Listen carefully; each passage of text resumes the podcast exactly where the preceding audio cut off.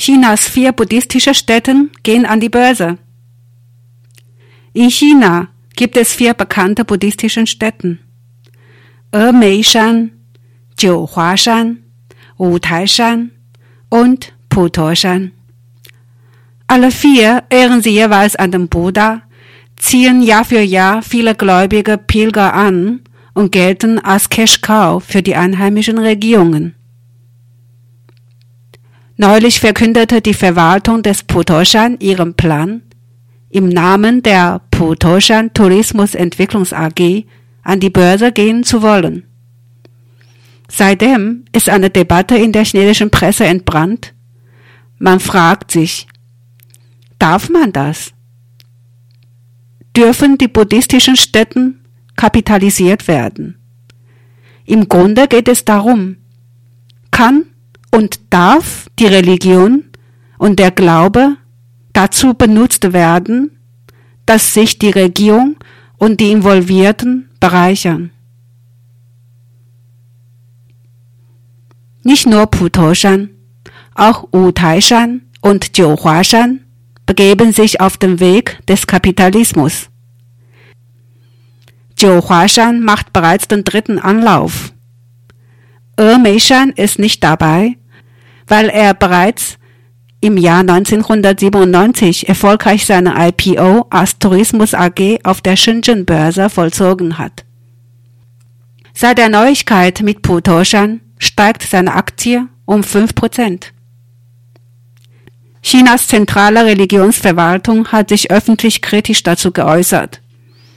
Die vier buddhistischen Städten seien keine gewinnorientierten Unternehmen, sondern dienen dazu, den Glauben auszuleben, beim Streben nach ökonomischen Vorteilen gebe es Grenzen.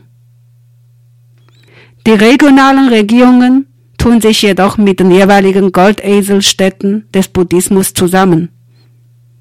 Schließlich zählt die Einnahme.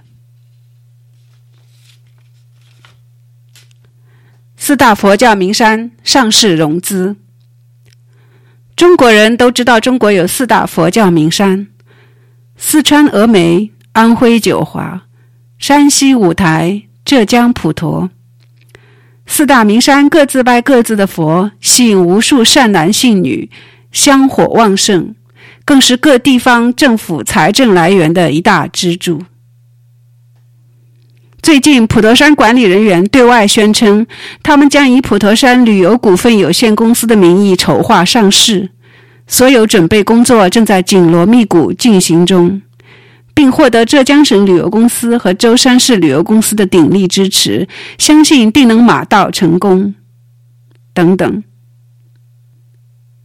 不止普陀山，五台山和九华山也在酝酿各自的上市计划。